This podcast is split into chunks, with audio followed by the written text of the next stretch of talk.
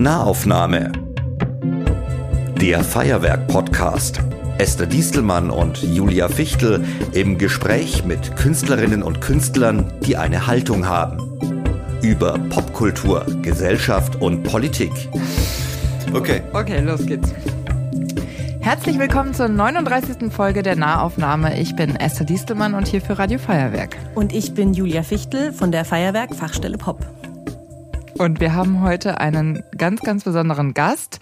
Wir sitzen hier im Röckelplatz äh, in unserem Inner House Studio wie immer und wir sind auch immer noch geimpft und auch immer noch getestet, denn Corona ist immer noch da. Aber wir haben etwas, was uns richtig gute Laune macht und das ist nämlich der Wasim im Studio. Hallo Wasim, schön, ja, dass du da bist. Herzlich willkommen. Macht auf jeden Fall auch gute Laune, hier in das Studio reinzukommen. Schaut echt gut aus hier. du hast gerade auch schon so gesagt, als wäre das jetzt unser Studio. Wir haben das jetzt gekapert. Das stimmt, also natürlich ist es nicht unser Studio, es ist das Studio vom Nico.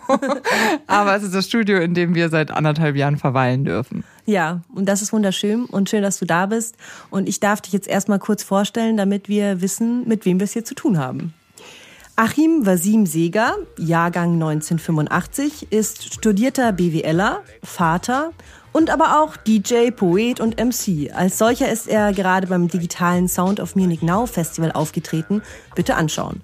Des Weiteren ist Wasim Veranstalter in der Miller und des Ausarten Festivals, welches durch Kunst einen Dialog schaffen möchte und vom Münchner Forum für Islam ins Leben gerufen wurde.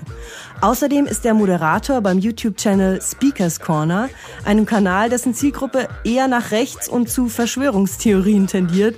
Wasim wurde dort zunächst zu einem, wie er selbst sagt, fairen Interview eingeladen und hat daraufhin selbst Interviews übernommen, um eigene Themen zu platzieren. Über allem, was er macht, steht in Großbuchstaben politischer Aktivismus. Wasim zeigt in allem, was er tut, Haltung für intersektionale Solidarität und gegen jegliche Form von Diskriminierung. Er engagiert sich in der Flüchtlingshilfe und ist im Bundesvorstand bei Die Urbane, eine Hip-Hop-Partei. In der Nahaufnahme wollen wir heute über ein Thema sprechen, zu dem er bestimmt einiges zu sagen hat, und zwar Bilingualität und Identität. Und ich muss jetzt tatsächlich die Einstiegsfrage stellen, weil ich hier die einzige Person im Raum bin, die nicht bilingual oder also mit zwei Muttersprachen aufgewachsen ist. Und deswegen die erste Frage, wie geht es euch damit? Zwei Muttersprachen zu haben, denn ich kenne das nicht. Ich hätte es gar nicht als zwei Muttersprachen tatsächlich bezeichnet, glaube ich, bei mir in meinem Fall. Also ich bin mit Deutsch und mit Niederländisch aufgewachsen, habe damit aber immer meine Struggles gehabt am Anfang, also in den ersten zehn Jahren meines Lebens, würde ich sagen, weil ich wollte nie Niederländisch mit meiner Familie sprechen. Ich fand es extrem unangenehm, weil alle anderen dadurch mich komisch fanden. Das war diese komische Sprache, die man nicht ernst nahm, gerade in Bayern. Äh, und irgendwie war es, also ich hatte dadurch irgendwie ein ganz, ganz komisches Paradoxon in meinem Kopf. Ich habe einerseits gedacht, ich fühlte mich fremd gemacht, hatte aber natürlich ja keine Rassismuserfahrung oder sonst irgendwas und habe es deswegen immer schade gefunden, dass ich keine Sprache spreche, die anders, noch anders klingt als Deutsch.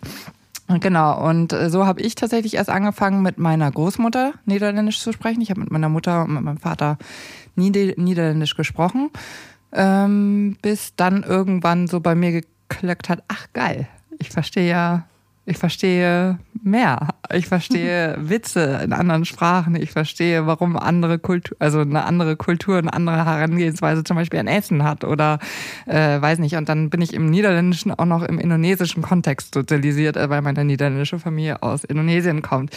Das heißt also, dann habe ich irgendwann mal verstanden, wow, wie reich und dann eben aber auch äh, ganz schnell irgendwann verstanden, okay, ich bin weiß, deswegen habe ich einen ganz anderen äh, Kontext in diesem Ganzen und muss mit manchen Sachen auch sensibler umgehen. So, das ist, glaube ich, meine. Und heute liebe ich es, dass ich, also jede Sprache mehr, die ich sprechen könnte, fände ich geil. Wie Kannst ist es bei dir? Indonesisch? Ich kann äh, fluchen, äh, essen, alles was so mit chillen im Bereich, also äh, ein paar Vokabeln kann ich, aber es ist, ähm, äh, ich möchte es noch gerne besser lernen, ich möchte es gerne fließen können. Sehr gut. Ja, also bei mir ist es ja tatsächlich gar nicht so, dass ich zweisprachig aufgewachsen bin. Ich habe eigentlich nur eine Muttersprache und das ist Deutsch. Meine Mutter ist ja auch Deutsch und mein Vater ist aus Ägypten und war aber einfach in meiner Kindheit gar nicht da und dann eine Zeit lang ein bisschen da, aber eigentlich auch nicht so richtig und mittlerweile ist eigentlich auch wieder nicht wirklich da. Ähm, von daher habe ich eigentlich die arabische Sprache nicht wirklich mitbekommen und habe sie mir tatsächlich dann irgendwann selbst ein bisschen angeeignet und würde aber heute auch gar nicht wirklich sagen, dass ich gut Arabisch spreche. Ich spreche es sehr gebrochen und habe da auch leider nie wirklich länger gelebt als mal einen Monat am Stück war da zwar wirklich oft unten und habe, wie gesagt, auch alles, was ich kann, dort unten gelernt. Ähm, also in Ägypten, in Alexandria bei meiner Familie. Ähm, aber ich würde mich in diesem Kontext fast eher als jemand mit fehlender Bilingualität und einer fehlenden zweiten Muttersprache identifizieren, wenn mir das tatsächlich auch heute immer noch fehlt. Also ich hätte es gerne mehr mitbekommen. Ich hätte gerne von Anfang an gerne ja, Arabisch auch in meiner Familie gesprochen. Und ähm, ich merke jetzt, wie schwierig das ist, dann diese Sprache in einem Erwachsenenalter ähm, dann ja zu lernen, das aufzuholen. Auch das alles, was man eben auch kulturell verpasst, was man eben gar nicht mitbekommen hat, vielleicht die letzten Jahre, weil einfach der sprachliche Zugang dazu fehlt. Das merke ich jetzt gerade eher, dass mir das einfach ein bisschen fehlt und dass ich es auf einer anderen ähm, ja, jetzt in einem anderen Alter und auf einer anderen Art und Weise vielleicht irgendwie versuche, mich da reinzuarbeiten in die Sprache, aber auch in das kulturelle Verständnis und natürlich auch in die Familie, in, in die ganzen ja, Gespräche und so, mm, die einfach sehr viel mit Englisch, Arabisch und Hand und Fuß geführt werden immer noch. Ähm, von daher ja, würde ich mich gar nicht so bezeichnen, dass ich zwei Muttersprachen habe, leider. Also ich würde mich auch niemals, auch wenn ich jetzt mittlerweile fließend Niederländisch spreche, ähm, würde ich mich niemals als auf muttersprachlichem Niveau, ich könnte da auch nicht journalistisch arbeiten, was ich ja hier hauptberuflich tue. Ähm, da, äh, und das ist äh, so ein bisschen doof, weil man natürlich, wenn man in den Niederlanden ist, äh, ist die Erwartungshaltung, dass man es perfekt kann. Und ähm, das kann ich auch, aber ich äh, sozusagen, ich brauche immer ein bisschen, bis mein Akzent weg ist. Ich brauche immer ein bisschen, bis ich wieder Breite des Vokabulars ähm, ausschöpfen kann. Also man ist nie äh, 100 Prozent. Und äh, auf der anderen Seite ist es halt super schön, weil dadurch versteht man Witze, die kein anderer versteht. Man, äh, man versteht Nuancen. Äh, wenn, wenn ich irgendeinen Niederländer hier im deutschen Fernsehen äh, auftreten sehe, dann, dann, dann ist es eine Körpersprache, eine Gestik, eine Mimik, die irgendwie die mir sehr, sehr vertraut ist. Äh, es ist auch für mich zum Beispiel, also wir wollten zwar nicht über das große, über diese blöde, diese blöde grassierende Pandemie sprechen, aber ich finde es auch im Umgang, die Niederländer, das Anarchistenvolk, es ist auch wieder so klar, dass sie, dass sie also sich nicht mal darauf einigen konnten, im Parlament eine Maske aufzuziehen. Verdammte Scheiße mhm. nochmal, ja. Es ist einfach, äh, ich bin da hingekommen mit sechs Jahren und immer wurde mir gesagt, ja, Esther, schnall dich nicht an, das machen nur die Deutschen. So, also das, äh, ich glaube, dass äh, solche Sachen kann, kennst du wahrscheinlich oh, auch. Ja. Ich habe mich in Ägypten, glaube ich, auch noch nie angeschnallt, obwohl ich immer sehr große Angst im Auto teilweise genau. habe. Ähm, aber ja, natürlich, man kann mehr oder also ich konnte einfach mich ähm, noch mehr, auch vor allen Dingen mit meiner Familie, aber natürlich auch mit meinem Vater, dann mehr identifizieren und mehr verstehen, auch einfach Abläufe, ähm, Kommunikationsabläufe und so mehr verstehen, ähm, als ich auch natürlich die Sprache mehr kennengelernt habe. Und natürlich, ich war das erste Mal, als ich 13 war in Ägypten und das war im Prinzip so der Kickoff, auch so ein bisschen Arabisch verstehen zu wollen und lernen zu wollen. Und ja, das hat natürlich wirklich eine neue Welt geöffnet und die ich aber nicht ganz aufschließen kann, solange ich die Sprache halt auch nicht ganz spreche, die ich wahrscheinlich auch nie ganz aufschließen werde, weil ich auch nicht dort lebe und eben die Sprache nicht so gut spreche. Ich spreche besser Englisch als Arabisch. Mhm. Ähm, aber es hat natürlich trotzdem einen gewissen Mehrwert. Alles jede Sprache, jedes Wort aus jeder Sprache, die wir können und lernen, ist ein Schlüssel ne, zu neuen äh, Kommunikationswegen, zu neuen Menschen, zu neuen Welten, Perspektiven, Kulturen etc. Und von daher ja, versuche ich natürlich auch hier und da Wörter zu lernen. Ich war jetzt gerade im, im Togo und habe dort ein bisschen Ewe gelernt zum Beispiel. Aber das sind halt natürlich auch also Baby-Steps. Aber trotzdem, ich finde, allein, dass man merkt, ach krass, ähm, durch eine neue Sprache öffnet sich etwas, hat bei mir zumindest das Interesse an Sprache und auch die Sensibilität dafür, für Mehrsprachigkeit und auch die Sprachförderung gefördert. Auch wenn es bei mir selbst gar nicht so krass ausgeprägt ist, setze ich mich dadurch, glaube ich, mehr ein, ähm, um jetzt heute Kindern, die in Deutschland aufwachsen, aber vielleicht noch eine Muttersprache mitbringen oder eine Zweit-, Drittsprache mitbringen, ähm, die eben auch noch mehr zu fördern. Und dass das bei mir eben ja sehr bewusst da ist, dass mir dadurch was fehlt. Hast du dann einen Kurs gemacht oder mit deiner Familie das gelernt oder wie? Also Schreiben und Lesen ist ja auch nochmal eine ganz eigene Schrift. Mhm. Ähm, Habe ich tatsächlich bei so einem Lehrer mir irgendwie angeeignet, privat zu Hause, sage ich jetzt mal. Ähm, dann habe ich so ein bisschen versucht, Arabischkurse zu machen, aber ah, das war irgendwie, nachdem ich in Ägypten war, konnte ich damit hier mit so Arabischkursen irgendwie nicht wirklich was anfangen, weil ähm, erstens lernt man da auch eher das Hocharabisch, was nochmal, eine, also Arabisch ist auch noch eine sehr breite, breite reiche Sprache. So ja. in jedem Land hast du eigene Dialekte und so und Slangs. Und dann gibt's noch die Hocharabisch und dann ja ähm, ist es einfach ein sehr großes Gebiet und ich habe mich dann gar nicht auf dieses Hocharabisch irgendwie einlassen können, sondern habe eher Bock gehabt, das ägyptische, arabische Slang, wie ich halt mit meiner Familie spreche, ähm, zu lernen und das, was ich gelernt habe, nicht wieder zu vergessen, sozusagen. Das war eigentlich immer meine große Herausforderung hier zwischen den Besuchen und Aufenthalten in Ägypten, dass ich hier versuche, das Vokabular wenigstens zu behalten, ähm, was ja auch schon schwer genug ist, weil ich eben nicht mit einer arabisch sprechenden Familie um mich herum aufgewachsen bin und nur eine Handvoll ja, maximal eher ein, zwei, drei arabisch sprechende Freunde um mich herum hatte oder Personen. Das heißt, das war immer ein sehr großes Manko in meinem Leben, hier einfach auch Arabisch anzuwenden. Zumindest dieses gesprochene Arabisch habe ich hier nicht wirklich angewandt. Aber in diesen Arabisch-Kursen habe ich mich irgendwie auch nicht so richtig zu Hause mhm. gefühlt. Das war dann irgendwie nicht das gleiche wie in Ägypten oder hier halt mit den, mit den Freunden und der Familie zu reden. Ja, habe ich auf jeden Fall nicht so richtig gefühlt und habe es nicht wirklich durchgezogen. Aber lernen ähm, zu schreiben und zu lesen, das habe ich da auf jeden Fall mitgenommen. Du, also du kannst mittlerweile schreiben, weil ich kann nämlich, also ich kann lesen und alles, aber ich äh, würde mir nicht zutrauen, jetzt einen niederländischen Brief zu schreiben. So. Ja, da fehlt mir leider auch das Vokabular. Also ich kann halt entziffern und ich kann die Buchstaben, aber mir fehlt halt das Vokabular ganz oft. Also ich, ich kann besser lesen natürlich als selber schreiben, weil ich dann das entziffern kann, wenn, wenn ich das Wort kenne.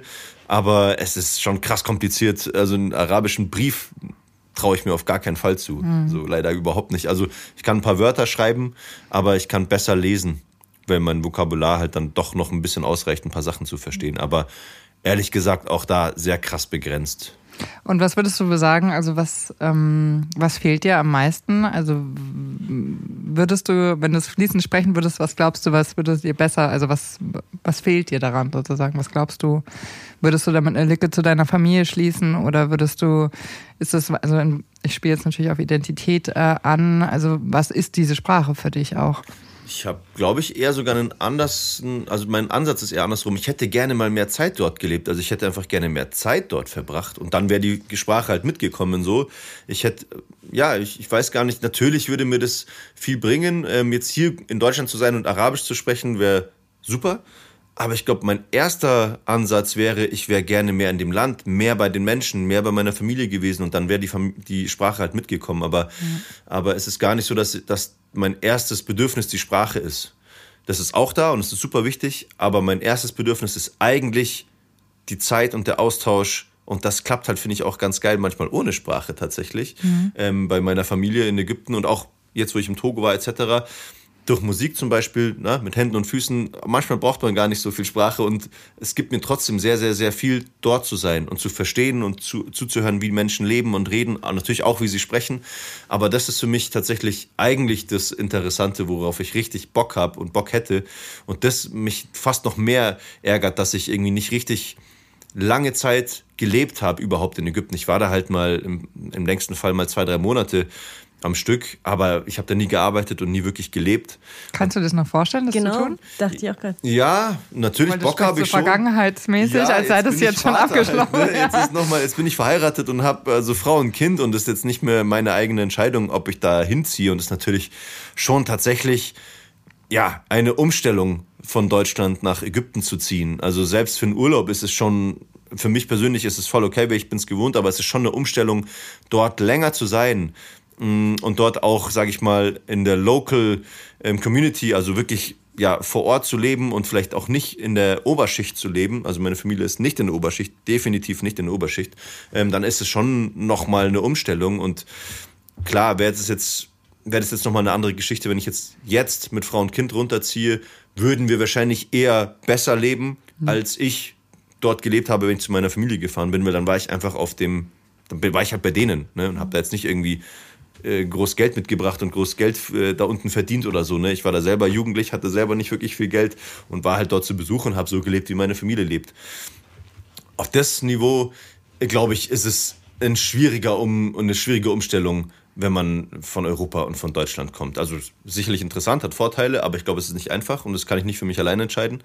Ähm, und naja, und unten zu leben und so in der Oberschicht zu leben, hat, ich habe Freunde und auch Teile meiner Familie, die würde ich sogar sagen, superreich sind in Ägypten, ähm, auf jeden Fall Ober-Oberschicht sind Und das hat mich auch nie wirklich geflasht. Also mich hat eher tatsächlich die, die Unterschicht, das einfache Leben dort eigentlich interessiert, weil so habe ich dort gelebt mit meiner Familie. Ähm, und das fand ich eigentlich das Ansprechende und das, das Schöne. Und da, ja, da dann irgendwie zu leben und nur Uber und nur irgendwelche Five-Stars-Restaurants und bla, also das macht mich einfach nicht an. Das ist halt der Kapitalismus, den man dann. Ja, es ist tatsächlich, es ist tatsächlich eine sehr krass gespaltene Gesellschaft. Ja. Halt eine sehr reiche Oberschicht Ja. und sehr, sehr, sehr krass viele arme Menschen. Ja. Und ich sehe mich eher als, also ich gehöre nicht dieser Gesellschaftsform an, nicht dieser Gesellschaftsschicht der, der ärmeren Menschen in Ägypten, aber ich sehe mich denen eher verbunden. Ich habe eher Lust, mit diesen Menschen zu connecten und dort Zeit zu verbringen und dort Erfahrungen zu sammeln, als in der Oberschicht in Ägypten. Ähm, und deswegen ist es für mich immer so ein bisschen schwierig. Ich glaube, wenn ich nach Ägypten ziehen würde, wäre das für mich ein ganz komplizierter Schritt, Kompromiss, wo ich da mich ansiedel und wie ich das machen würde und so. Ich habe mich damit noch gar nicht so krass auseinandergesetzt, ehrlich gesagt, weil es nie so konkret war, da runterzuziehen. Ähm, zumindest nicht jetzt mit Frau und Kind. Alleine, als ich alleine war, wollte ich das schon mal machen für so ein Auslandssemester und so einfach mal wirklich eine längere Zeit unten zu sein. Es hat immer nicht geklappt, da waren dann Revolutionen und dies und das und so. Ähm, und ich war dann auch woanders, habe dann mein Auslandssemester woanders gemacht. Aber da konnte ich es mir schon besser vorstellen. Jetzt mit Frau und Kind wäre es für mich echt, boah, da müsste ich mir krass viel Gedanken machen, wie das funktioniert und ob. Meine Frau wird auch noch ein Wörtchen mitsprechen. Aber Ägypten ist ja trotzdem auch ein Teil der Identität von deinem Kind jetzt. Wie, Ja, ähm, ich versuch's zumindest. Also ich meine, mein Kleiner, der ist jetzt, der wird jetzt zwei. Also ähm, der war noch gar nicht in Ägypten. Wir wollten es jetzt unbedingt machen, aber auch wegen Corona halt super schwierig. Ähm, ich wollte voll gerne mit ihm äh, nach Ägypten fliegen, einfach auch, dass die Familien kennenlernt und dass er da mal so ein bisschen ja den Vibe kennenlernt. Aber ich glaube auch, dass das äh, noch nicht weggelaufen ist. Das werden wir natürlich irgendwann machen und wahrscheinlich auch umso älter er ist, umso mehr bekommt er dann noch mit. Aber Mai, ich, ich glaube schon, dass, dass er, ich würde sogar ein bisschen größer sagen, ich versuche meinem Sohn ähm, afrikanische Identität ein bisschen mitzugeben. Also das ist auch das, was ich jetzt gerade bei mir so ein bisschen ähm, ja, selber entdeckt habe, dass ich, dass ich auch diese ja, Nationalstaatengeschichte war nie so ganz meins, äh, weder in Europa noch in Afrika. Und in Afrika sind es ja noch mal krasser, so Kolonialstaaten mit Kolonialgrenzen etc., äh, mit noch mal einer ganz anderen Geschichte. Und ähm, von daher jetzt habe ich einfach auch noch mal ganz stark durch Black Lives Matter, aber auch davor war ich in, in diesem Bereich schon aktiv, ähm, aber habe jetzt schon noch mal deutlich festgestellt, dass ich meine persönliche afrikanische Identität ähm, noch mal kennenlernen will, was das bedeutet, mich mit dem Kontinent der Geschichte, auch mit der Geschichte Ägyptens und der auch Weißwaschung Ägyptens Ja. ganz oft zum Beispiel. Ne? Ägypten wird oft nicht schwarz dargestellt, obwohl es ein afrikanischer Kontinent ist und die Ägypter früher zumindest ähm, auch sichtbar schwarz waren, was heute nicht mehr so oft der Fall ist, aber gibt es auch noch, also im Süden von Ägypten. Pharaonen ja generell nicht. Genau, Ne? aber, aber ich persönlich würde zum Beispiel Ägypten auch als Afri schwarz-afrikanisches Land sehen, aber das ist natürlich eine Definitionsfrage, da stimmen bestimmt auch nicht alle mit ein, aber dass die Pyramiden von schwarzen Afrikanern gebaut wurden, ist heute zum Beispiel noch, noch viel zu wenig ähm, prä präsent, dieses äh, Bild. Ne? Und äh, auch in Filmen sind die Pharaonen dann weiß oder so. Ähm, und das finde ich zum Beispiel ist eine, eine Geschichte, dass mit dem Schwarzsein, mit Afrikanischsein, mit afrodiasporischer Community, damit beschäftige ich mich gerade sogar fast mehr als mit jetzt explizit ägyptisch, ähm, weil ich eigentlich diesen panafrikanischen Gedanken sehr schön finde und das auch, ja, auch innerhalb der Community finde ich wichtig ist, auch da nochmal klar zu machen, ähm, dass wir da eine, eine große Community sind und dass das auch, und dass das auch hoffentlich auch mein Sohn so ein bisschen mit, mitbekommt, dass er auch afrikanisch ist. Obwohl mein Sohn sicherlich weiß gelesen wird. Ähm, aber trotzdem ist er auch äh, zum, zum großen Teil Afrikaner. Und ähm, das, da freue ich mich auf jeden Fall drauf. Und dann ist Ägypten ein, Ägypten ein großer Teil davon wieder, aber auch nicht ausschließlich.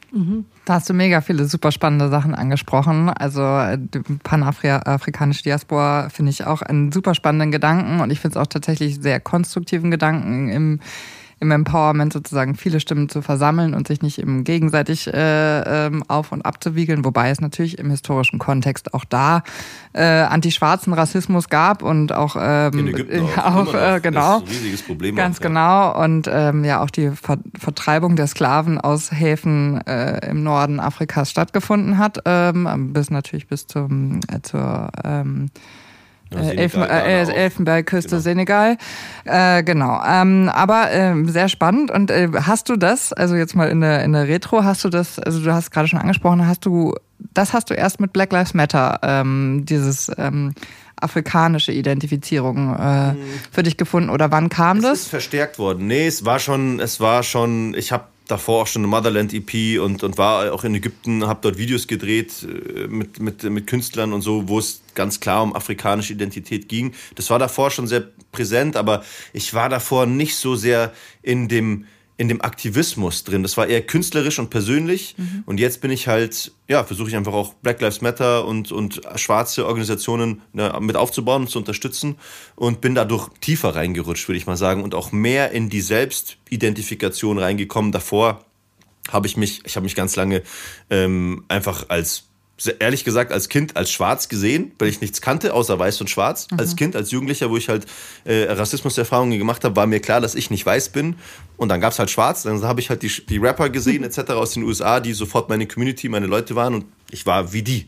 Ich habe da keinen Unterschied gesehen. Irgendwann habe ich dann äh, Nuancen kennengelernt, jetzt vor allen Dingen eben auch seit Black Lives Matter, okay, was sind POC, was ist wirklich anti-schwarzer Rassismus etc., die ganzen Abstufungen und so mich halt da auch weiter reingearbeitet. Dann habe ich mich auch zeitweise nicht als schwarz identifiziert, dann habe ich mich dann doch wieder als schwarz identifiziert. Ja, wirklich. Ist, wir sind alle in einem ständigen Lernprozess. Ja, genau. Gerade. Und ich auch selbst und das halt auch bei mir selbst und da ja, gehört es natürlich die ägyptische Identifikation, die ägyptische Identität stark dazu, aber eben auch afrikanisch und da gibt es ganz viele verschiedene ähm, oder einige verschiedene Interpretationen und ich werde mal so gelesen, mal so gelesen.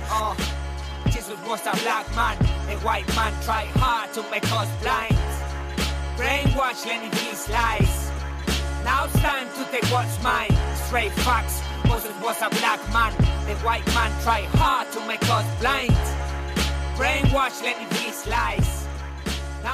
Aber ich positioniere mich jetzt als afrikanisch, afrodiasporisch ähm, und das ist für mich eben eine, ja, eine größere natürlich am Ende als Mensch, das ist vielleicht dann nochmal das Größere, wenn wir wirklich diese ganzen Unterschiede irgendwann über, überwinden wollen, dann natürlich auch äh, Teil der Menschheitsfamilie. Aber da es eben noch so große Probleme wirklich tatsächlich mit Rassismus, mit antischwarzem Rassismus und neokolonialen Strukturen in Afrika gibt, ist das für mich ähm, ein wichtiges Thema in meinem Schaffen, aber auch von mir selbst.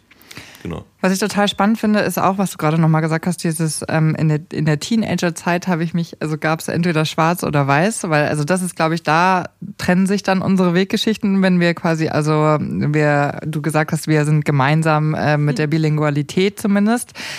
Da ist nämlich dann der, der Unterschied bei mir, ist quasi, ich wurde irgendwann aufgewertet, dadurch, dass ich noch eine andere Sprache sprach. Und dann habe ich noch eine andere Sprache gelernt, das war dann Englisch. Und dann habe ich noch eine andere Sprache gelernt, das war dann Französisch. So, und dadurch wird man aufgewertet, wenn man weiß, blond und blauäugig ist, so wie ich.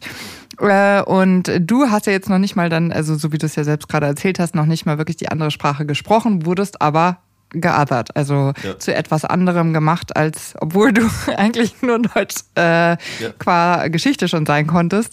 Äh, ähm, wie, wie kannst du da irgendwie so den, diesen Bewusstseinsprozess ähm, erklären, vielleicht wann dir das so klar geworden ist und ähm, auch was das mit dir gemacht hat? Puh, also ich glaube tatsächlich ist mir das wenn ich jetzt zurückdenke, schon relativ früh klar geworden und zwar schon eigentlich in der, im Kindergarten, ähm, vielleicht sogar sogar schon davor, wo ich eben das einzige nicht weiße Kind war und ich war immer die Schokokugel, alle anderen waren die Vanillekugel oder sowas halt, ne? Oder äh, ja, also so, da hat es im Prinzip schon angefangen. Da hat, hat man es noch nicht bewusst. Wie gesagt, ich hatte bis ich ja, bis ich erwachsen war, glaube ich, nicht mal einen richtigen Begriff von Rassismus. Ne? Das, wenn ich heute in Schulen gehe und heute über Rassismus spreche, die Jugend versteht, was Rassismus mhm. ist. Ich hatte das früher nicht. Ich wusste, ich wusste davon nichts. Ich habe es einfach erfahren, aber ich wusste, ich hatte kein Konzept da, darüber, was mir da gerade passiert. Und das ist natürlich dann immer noch ein bisschen heftiger geworden, umso älter ich auch geworden bin. Ähm, natürlich, als ich mit 13 erst erstmal nach Ägypten geflogen bin, hat es mir natürlich die Augen aufgemacht. Ne? Was bedeutet das jetzt auf einmal, Menschen in krasser Armut zu sehen auf einem anderen Kontinent?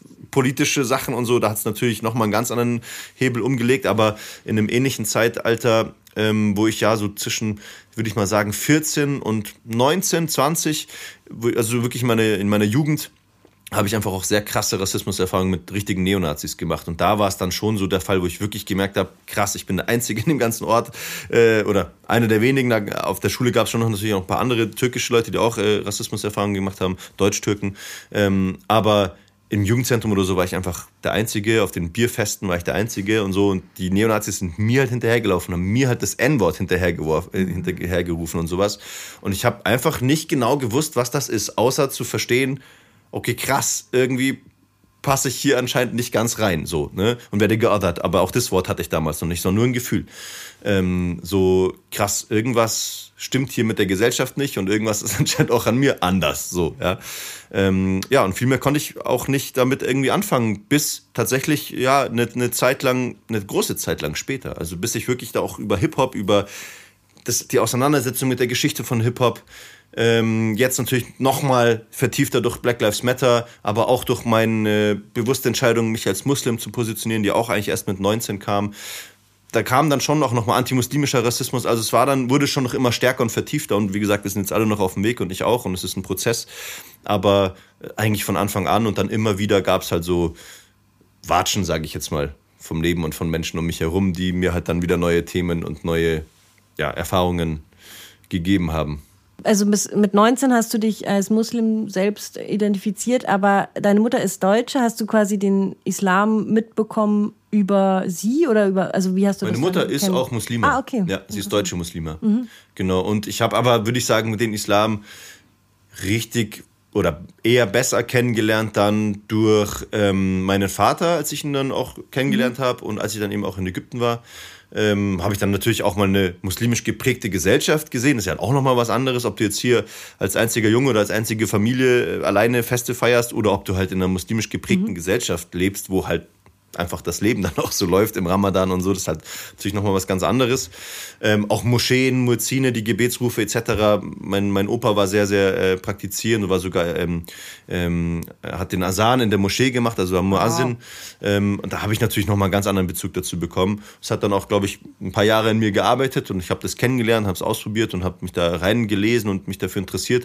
Und mit 19 habe ich mich dann bewusst persönlich dafür entschieden, dass das auch mein Lifestyle ist, auch wenn er ein bisschen anders ist als der von meinem Opa und von meinem Vater, aber dass, dass ich mich mit, mit dem muslimischen Leben und dem islamischen Weg, wenn es den islamischen Wollte Weg überhaupt gibt, genau, aber mit einem islamischen Weg, mit meinem islamischen Weg ähm, identifizieren kann, ja, und dass das mein Weg ist. Und dann gab es darüber natürlich auch ähm, Sprache, kam natürlich nochmal den Koran zu verstehen, Koran lesen und verstehen auf also ist noch mal krasser als Hocharabisch.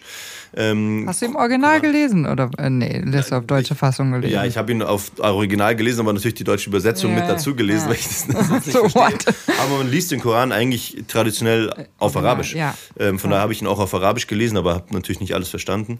Ähm, da kam natürlich nochmal Interesse an Sprache. Ich würde auch sogar sagen, nicht nur an Sprache, sondern auch an Sprachklang und Mhm. Kunst der Sprache. Der Koran ist ja sehr sehr schön oder kann sehr schön gesprochen sein, ähm, fast schon melodisch. Arabisch ist sowieso unfassbar. Also jetzt als, als äh, externer Mensch, aber ich bin, ich liebe Arabisch. Ich finde es so eine melodiöse Sprache. Ich liebe die Metaphorik in der Sprache äh, und also und, und, Sprache, und diese ja. Zuneigung, diese unglaubliche Zugewandtheit in äh, dem, dem Menschen, das der gegenübersteht, das finde ich also irre. Ja, natürlich. Also eben durch Koran, durch Musik, durch die Familie, durch Metaphern, durch Sprachwendungen, auch durch den Humor und so.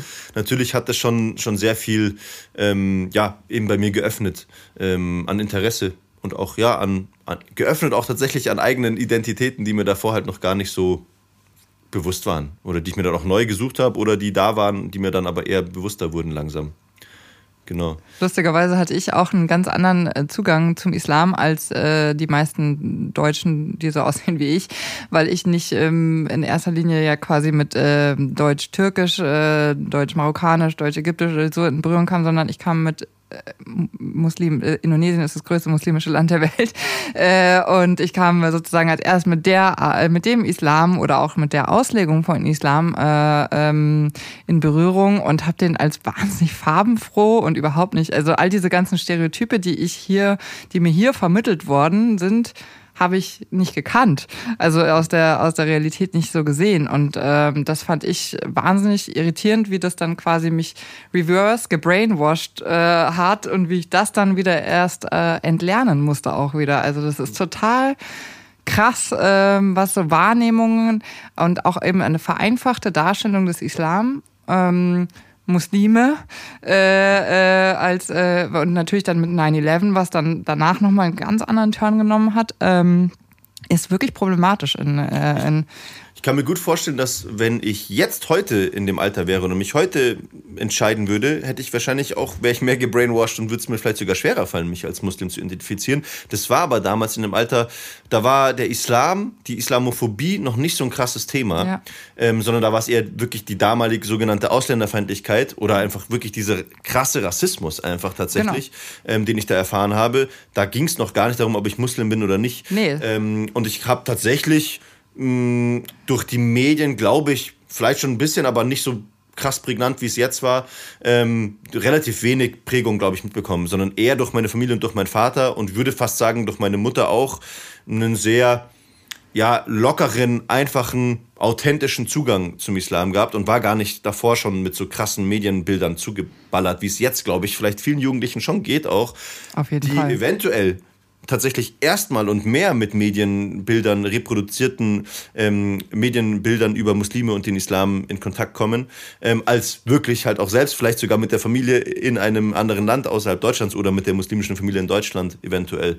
Ähm, das, glaube ich, prägt schon auch nochmal das Selbstverständnis und kann eine Hürde sein, sich auch damit Klar auseinanderzusetzen und sich dann auch so zu identifizieren. Wenn man merkt, dass die Gesellschaft Angst vor, also Angst ja. in Anführungsstrichen, die ich gerade zeige, äh, hat, dann ist es natürlich auch schwieriger sozusagen zu sagen, aber ich gehöre dazu. Genau. Das war bei mir damals, glaube ich, noch nicht so der Fall. Da ist es mir relativ leicht gefallen.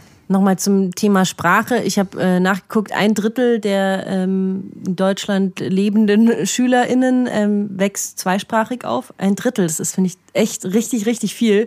Und ich habe dann auch nochmal nachgedacht, wie es in meiner Schulzeit war. Und ich bin mir auch sicher, dass mindestens ein Drittel meiner Klasse, wenn nicht sogar die Hälfte, zweisprachig war. Und ich finde es so traurig im Nachhinein, wenn man drüber nachdenkt, wie wenig das thematisiert wurde. Also es war auch Japanisch, Chinesisch, Türkisch auf jeden Fall dabei. Also alle möglichen Sprachen und es wurde nie. Es wird einem ja auch nicht gespiegelt. Es ja. einem auch nicht gespiegelt, als dass das etwas Positives ist. Also ja. ich habe das Gefühl, es triggert eher die Minderwertigkeitskomplexe in den Leuten, die quasi dann nur eine Sprache. Es ist ja wirklich gesellschaftlich, aber vor allem auch in der Schule tatsächlich so, dass gewisse Sprachen als positiv aufgefasst ja. werden, eben wenn man ähm, Englisch oder Französisch oder Spanisch oder so spricht, vor allem europäische Sprachen.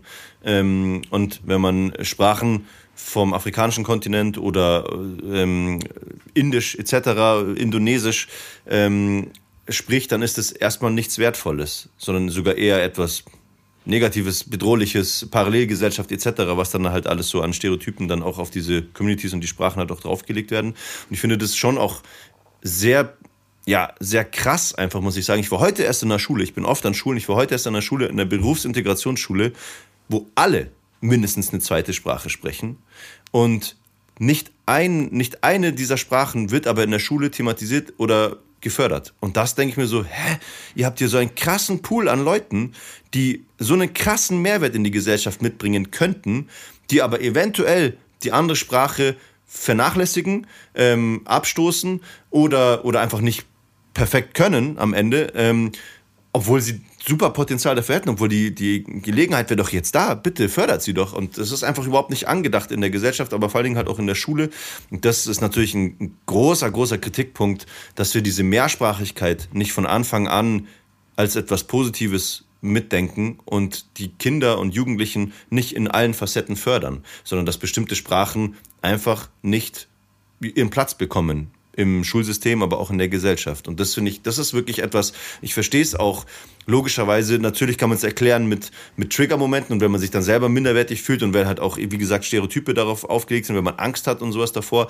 Aber ich finde es auch wieder ein krasses Beispiel von strukturellem Rassismus. Es ist ein krasses Beispiel von strukturellem Rassismus, wo sogar noch zeigt, dass ja eigentlich der, also Klassismus hebelt, kann, kann Rassismus manchmal auf, aushebeln. Ähm, warum sozusagen der kapitalistische Gedanke dahinter nicht greift? Hey Mann, so viele Sprachen, das bedeutet, wir könnten eigentlich also erstmal das ganze Land äh, über äh, Übersetzer stellen. Wir können, also das sind Jobs ohne Ende. Ne? In einer immer internationalisierteren Welt ähm, ist Mehrsprachigkeit also key. Und ähm, dass man da als, als marktwirtschaftlich oder kapitalistisch orientiertes äh, Land noch nicht den, diesen Mehrwert äh, versteht, ist mir auch ein Rätsel. Also ich, äh, ich verstehe es nicht. Ja, es sind, glaube ich, mehrere. Ich glaube vor allen Dingen, dass auch einfach das, äh, das Gebilde Schule sehr, sehr langsam malt und bis da mal wirklich. Äh, ja, Fortschritte und Veränderungen stattfinden können, ist halt ein langer Weg. Aber ich, ich glaube und ich hoffe, dass, dass da auch langsam ähm, ja, neue Bildungsvorstellungen und, und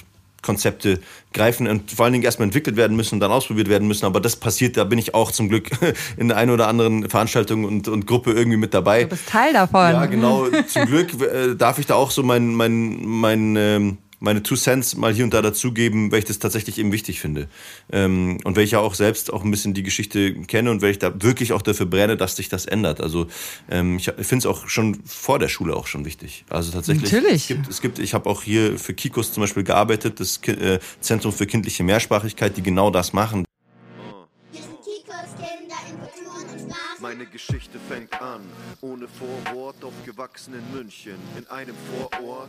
Die deutsche Sprache lernte ich sofort, denn meine Ma war da und gab mir Support, aber mein Dad kam er später. Erst werde ich da, wie so manche Väter, darum spreche ich leider nur gebrochen Arabisch. Dabei war mir die Kultur doch so sympathisch und so vereinte ich die beiden Seiten in mir. Aber langsam wuchsen die Zweifel in mir. Warum spreche ich eigentlich nicht beide Sprachen? Ich könnte doch an beiden Kulturen teilhaben, aber nur in Deutschland war ich gut integriert. Darum wuchs langsam die Wut in mir. Was soll das denn sein? Ey, du musst dich jetzt entscheiden. Nein, Mann, ich will alles, das Beste von beidem. Hör mir zu. Das ist meine Geschichte. Und das finde ich so krass, auch dass das kein selbstverständlicher Aufgabenbereich der Gesellschaft ist. Es gibt keine staatliche ähm, ja, Einrichtungen oder so für frühkindliche Sprachförderung. Das ist auf Spenden basiert. Das ist freiwillige, spendenbasierte Arbeit, um Kindern ihre Sprachen beizubringen. Oder natürlich erstmal Deutsch. Ist ja auch richtig so, dass sie in der Schule bessere Chancen haben. Aber dann halt auch noch am besten mit der mehrsprachigen Ideologie oder mit dem Ansatz dahinter, dass Mehrsprachigkeit wichtig ist, dass sie nicht nur Deutsch lernen, sondern auch die Zweit- und Drittsprache mitlernen. Ähm, das, das gibt's einfach gar nicht. Und da denke ich mir, krass, krass, dass wir das als Gesellschaft nicht auf dem Schirm haben, Kinder abzuholen und zu fördern. Gibt es einfach nicht. Vor allen Dingen, die es so leicht aufsaugen. Das ist ja das Schöne an der Zeit. Also das ist ja das Gemeine daran, dass du es erst mit 13 quasi die, oder gemein, also die Begriffe sind äh, äh, ähm, das, das Schwierige daran, die Herausforderung für dich daran ist, mit 13 eine Sprache zu lernen, ist was anderes als mit 3 eine Sprache zu lernen. Es ja. ist einfach so. Ähm, es ist einem, es fällt einem leichter, weil man offensichtlich nicht, äh, das noch nicht so mit Lernen verbindet oder wie auch immer. Oder wenn man es oder mit noch mit was Positivem verbindet, Lernen. So, vielleicht. Ja, und da gibt es auch super viele Studien dazu, dass das auch also mental total viel macht, wenn man zweisprachig aufwächst, die, dass man auch im Alter irgendwie die, das Gehirn besser funktioniert und so weiter. Also es ist einfach nur, nur, nur positiv und nur cool und deswegen. Und deswegen unterstützt Kikus. ja. ja unterstützt Kikos. ja, und es ist, ist auch, ich glaube, wenn wir das verankern könnten in der Schule oder auch schon am besten früher, dann könnten wir auch strukturellen Rassismus leichter äh, ähm, eliminieren sogar vielleicht, weil ich glaube, wenn du, wenn man, wenn Menschen begreifen, dass zwei, also dass Mehrsprachigkeit ähm, kein, ähm, keine Bedrohung ist, sondern ein Gewinn, wenn sie verstehen, dass der Inhalt, der gesprochen wird, sich nicht wesentlich unterscheidet von dem Inhalt, den wir tun, nur halt mit anderen Nuancen und anderen, weiß ich nicht, also man, es würde, es würde zur Verständigung auch noch beitragen, würde man zum Beispiel ja auch deutsche Weiße ermuntern, äh, ähm, mal zu, äh, zu verstehen, was, äh, ja, du hast gerade gesagt, in Togo oder in, ähm, in Senegal oder was weiß ich, dann würde man, also eine Sprache wird ja nur bedrohlich, wenn man sie nicht versteht. Oder kann nur bedrohlich werden, wenn man sie nicht versteht. Und wenn man sie versteht, versteht man, dass man selbst sich viele Gedanken gemacht hat, die gar nicht existieren. Und das ist Teil des strukturellen Rassismusproblems. Ist nicht auch ein grundrassistischer Gedanke nicht nur der, dass man, also Leute fühlen sich bedroht davon, dass ein anderer mehrere Sprachen kann, kann sein, aber ich glaube, der Gedanke, der entsteht, ist noch viel schlimmer und zwar unterstellen, dass sie dann Deutsch nicht richtig können oder schlechter können oder sich, also jemand, der bilingual aufgewachsen ist, nicht so gut Deutsch kann. Das kann das man, das, das ist, kann nur jemand behaupten, der keine Ahnung hat, wie man, ähm, also was bedeutet, other, geothert zu ja. werden. Weil Menschen, die äh, anders gemacht werden, aus welchen Gründen auch immer, tun ihr aller, allergrößtes, um ja Teil davon zu sein, dass sie auch ja so sind wie alle anderen, auch wenn es Verbiegen und Verbrechen bedeutet für sich selber. Aber das ist das, äh, das ist das, das ist Teil des Problems. Also das zeigt, ähm, wie wenig ähm, empathisch äh, weite Teile der Mehrheitsgesellschaft sich da verhalten. Voll. Und man muss einfach sagen, es ist kein Entweder-Oder. Ja. Nur weil du eine Sprache kannst, heißt es das nicht, dass du keinen Platz mehr in deinem Kopf hast für eine andere Sprache. Also, oder weil du eine, eine Sprache gut kannst, dass du die andere schlecht. Also, das macht einfach gar Es geht auch darum, wie Ja. häufig du sie sprichst, eher. Also ich kann mein Französisch kann ich schon wieder in die Tonne treten, weil ich das kaum noch, äh, kaum noch spreche. Englisch, Deutsch und Niederländisch spreche ich hingegen jeden, jeden Tag. Und Das kann man dann auch abrufen. Ja. Was mir jetzt gerade noch, noch für ein Gedanke kam, ich glaube, dass tatsächlich auch die Motivation, Sprach, also zum Beispiel Deutsch hier zu lernen, glaube ich, auch ähm, gemindert wird durch andere Faktoren. Also natürlich durch rassistische Zuschreibungen. Du meinst jetzt gerade, man, man tut dann manchmal, oft ist die Reaktion darauf, ähm, die Coping-Strategie, das extra gut zu können. Ich glaube, dass es sogar auch ähm, die andere äh, Strategie gibt oder die andere Reaktion gibt, dass man damit abschließt und einfach gar keinen Bock hat, irgendwie zu lernen. Zum Beispiel Geflüchtete, die äh, schon relativ gut Deutsch sprechen und auch Arbeitsverträge haben, aber dann nicht arbeiten dürfen. Oder die auch zum Beispiel einfach in den Camps halt äh, wenig Bildungsangebote bekommen, die auch Deutsch gar nicht so gut lernen können, wie sie vielleicht wollen. Oder andersrum, die auch vielleicht schon gar keinen Bock mehr haben, Deutsch zu lernen, weil sie eh keine Perspektive hier sehen. Weil ihnen eh die ganze Zeit gesagt wird, hey, nee, du kriegst ja keine Arbeitserlaubnis. Eigentlich wirst du irgendwann früher oder später wieder abgeschoben. Und ich glaube, dass da dann ist die Motivation, Deutsch zu lernen, nochmal extra hervorzuheben, wenn du dann trotzdem die Motivation aufbringst, eine Sprache zu lernen, obwohl dir die ganze Zeit gesagt wirst, du wirst diese Sprache nicht brauchen, du brauchst gar nicht erst anfangen, finde ich auch krass. Und das ist mir auch immer mal wieder aufgefallen, dass da echt auch ähm, die Förderung halt ganzheitlich da sein muss. Man muss halt auch Perspektiven schaffen und dann ist auch das Interesse an Sprache mehr da. Ne? Und, und die, das kommt auch automatisch. Also ich kenne Leute, die ihre Kinder mit einer Zweitsprache, also Arabisch zum Beispiel, aufziehen, weil sie sagen, Deutsch kommt automatisch. Wir werden hier Deutsch lernen, wir werden auch Deutsch mit dem Kind sprechen, aber erstmal ein bisschen Arabisch, wenn in der Schule, im Kindergarten und auch mit uns und in der Gesellschaft werden sie Deutsch lernen. Aber wenn du gar nicht in der Gesellschaft mitgedacht wirst und gar keinen Platz haben sollst in der Gesellschaft, wo, wo das fängt halt schon bei der Sprache an und endet auch wieder bei der Sprache, finde ich. Aber mit diesem Deutsch zu. Hause sprechen, da hat ja ähm, die CSU 2014, das ist noch nicht lange her, noch ähm, in, ich sag ganz kurz, im Leitantragsentwurf zu den Themen Bildung, Migration und Integration für den CSU-Parteitag haben sie geschrieben, wer dauerhaft hier leben will, soll dazu angehalten werden, im öffentlichen Raum und in der Familie Deutsch zu sprechen. Das stand 2014 noch drin, das haben sie dann noch geändert und abgeschwächt. Aber trotzdem nur, wie man sieht, ist es einfach alles auch noch so jung, äh, diese dämlichen Gedanken dazu, dass man vielleicht nicht Arabisch Das sind äh, sieben daheim Jahre. sprechen soll. Ja. Also sie haben es dann geändert zu soll motiviert werden, im täglichen Leben Deutsch Ja, zu das sprechen. tust du ja sowieso. Das hat, hat Ja, Basim ja auch gesagt. es Also du kommst ja gar nicht mehr, drum- du kommst ja nicht drum rum. Ich glaube schon, dass es hilfreich ist als Eltern. aber Das ne- hängt natürlich auch ein bisschen, das ist eine Privilegienfrage, äh, weil es hängt davon ab, wie viel haben denn die Eltern überhaupt die, die Möglichkeit, dir zum Beispiel Deutsch beizubringen. Bist du gerade hergekommen? Dann hast du strugglest du selber noch mit jedem einzelnen Papier. Äh, und äh, das wäre übrigens das Gleiche, wenn jeder Deutsche hier irgendwo äh, nach ähm, Lass es uns Neu Neuseeland nennen und es ist noch nicht so nicht so äh, krass äh, weit entfernt von der eigenen Lebensrealität, aber um neuseeländische Behördengänge zu machen, da brauchst du ein bisschen mehr Aufwand als äh, um die Deutschen zu machen, weil das alles ist ein anderes System. Also man muss sich irgendwo zurechtfinden. So, das heißt also, können deine Eltern dir überhaupt Deutsch beibringen? Und ich glaube natürlich ist es leichter, wenn für ein Kind äh, irgendwo anzukommen, wenn die Common Ground, ob das jetzt Arabisch ist oder eben äh, Niederländisch oder Französisch oder Deutsch oder was weiß ich, äh, wenn man drei, vier Vokabeln davon schon kann. Das äh, ist, äh, erleichtert den Anschluss. Ähm, aber alles andere findet sich ein Kind selbst, weil die Vokabeln, die ein Kind braucht, äh, finden die sich selber. Und wie gesagt, ich habe Niederländisch auch ohne meine Eltern gelernt. Bis heute. Wenn es halt auch die Möglichkeiten dazu gibt, also wenn es halt gefördert wird und wenn es halt eben auch im, ja, im Alltag. Also ich würde dieses Zitat, was du gerade gesagt hast, umdrehen. Wa- Was war's? Sie sollen motiviert werden oder angehalten werden, Deutsch zu sprechen im Alltag oder sowas. Ne? Ähm, und ich würde es tatsächlich umdrehen. Ich finde, die Politik und dadurch eigentlich die Gesellschaft hat die Aufgabe, die Hürden abzubauen und die Motivation zu sein und darzustellen, die Zugänge zu schaffen, weil dann kommt das automatisch. Du brauchst den Leuten nicht sagen, du musst irgendwas tun, wenn das wenn, wenn du dazu beiträgst, dass es getan werden kann. Und das ist ja genau andersrum. Es wird ja eben genau sehr, sehr oft eine sprachliche Demotivation ge geschaffen und Hürden geschaffen, dass Leute eben vielleicht nicht Deutsch lernen oder ausgeschlossen werden von, von auch Mehrsprachigkeit zu lernen. Ähm, und ich finde, das sollte genau, die Forderung muss genau andersrum sein. Nicht die Politik muss von uns das fordern oder von den Privatmenschen, von der Familie, sondern andersrum. Wir sollten von der Politik und eben, wie gesagt, eigentlich von der ganzen Gesellschaft fordern, diese Motivation muss auf eurer Seite da sein, die Menschen zu fördern und abzuholen. So, finde ich. ich äh, finde ich auch. Das Aber Potenzial ist einfach äh, da und man soll es einfach nur äh, verwenden.